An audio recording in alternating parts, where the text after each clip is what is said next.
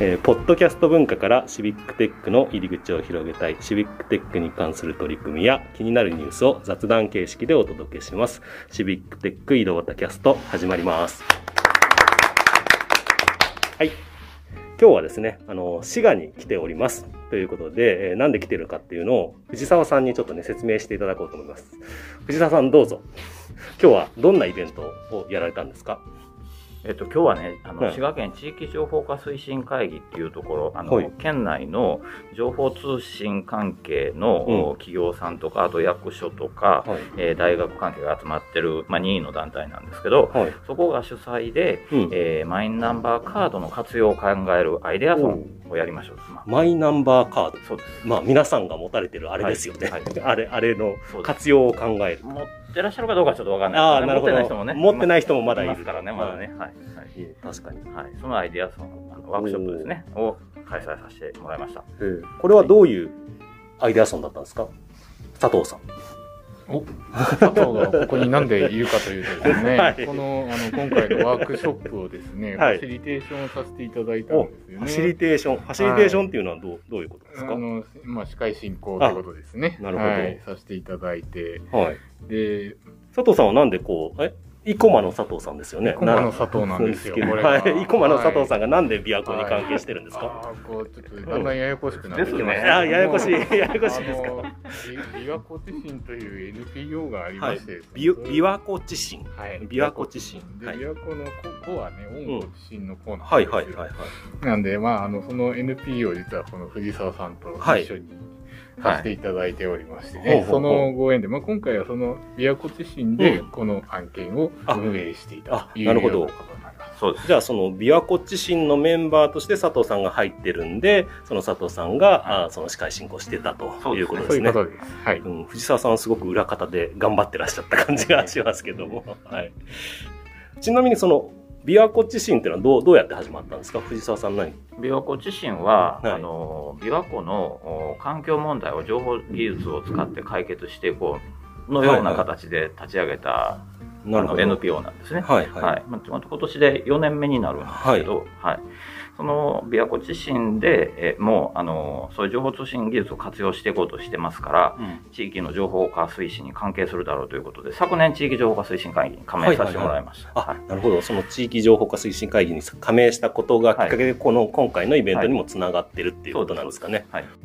はい。ということで、今日はどんなイベントだったんですか？そのマイナンバーカードの活用を広めるっていう。そうですね、うん。まあ、マイナンバーカードを、うん。まあ、取得していこうという取り組みは全国的に、うん。あの進んでるかと思うんですけど、はい。やっぱりあの、まあ、行政とか目線で、えー考えていくだけではなかなか面白い、うん。あのまあ、その一般の方も活用してもらおうというアイデアにつながらない、えー部分もありますので、うん。まあ、民間あるいはその学識経験者とかいろんな立場の方々が参加をする場所で、マイナンバーカードをこういうふうに使えば面白いんではないかより、うんあのその生活にね直結した形で使ってもらえるんじゃないかというアイデアをどんどん出して、えーそれをできればうん。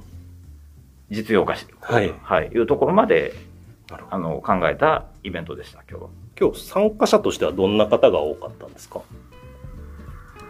今日はそうですね、あのうん。個人の属性はね基本的に把握はしてないんですけど、えーまあ、見てるとおややあの役所の方もそうですね。あの行政職員の方もいらっしゃいましたし、はいはい。なんかあー、えっと、自分で事業をされてる、はい。あの会社の方もいらっしゃいましたしなんかはい。旅館とか運営してる方とかもいらっしゃいましたんで。あの方は琵琶湖自身のメンバーです。ああ、ビアガジン。はい、そうですはい。ちなみに、あの、ど、このアイデアワークショップでどんなアイデアが出たんですか？覚えてない。じゃあそこはグラレコをやってた吉田さん、いかがでしょうか？いいです1位だったものをはい。いいですか、はい。1位だったのは、はい。チームご紹介ご紹介。名前のチームが1位でしたね、はい。こちらはそのマイナンバーカードを使って、うんうん。このお店など加盟店に行くときに、誰か一緒に連れて行ったら、はいその連れて行った人数がポイントとしてカウントされる。カウントされていく。ほうほうほでその人数がどんどんどんどんつながっていくことによって広がっていくという内容で、ございました。そうですね。はい。最終的には県県知事から賞状をもらえるみたいなね、うんそんな、あの、なので地域活性化につながるというか、じゃあそのいろんなところの人をたくさん呼べるみたいな、個人がプロモーターになれるみたいな、そんなアイデアでしたね。で、一、それ、うん優勝といいますか、その、うんたくさん人を呼ぶと、ていうの地域貢献賞でしたね。はい。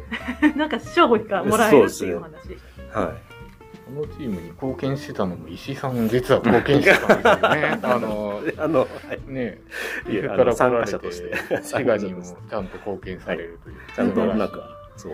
一応、1位になると商品がもらえるということでね、なんか商品、あの、大津の特産品をもらって帰りますんで、どうもありがとうございます。はい。おめでとうございます。ありがとうございます。いえいえ。じゃあ、あの、このアード、アイデアワークショップ、まあこれやったんですけど、なんかこれ経て何かこう取り組んでいきたいこととかあったりするんですか？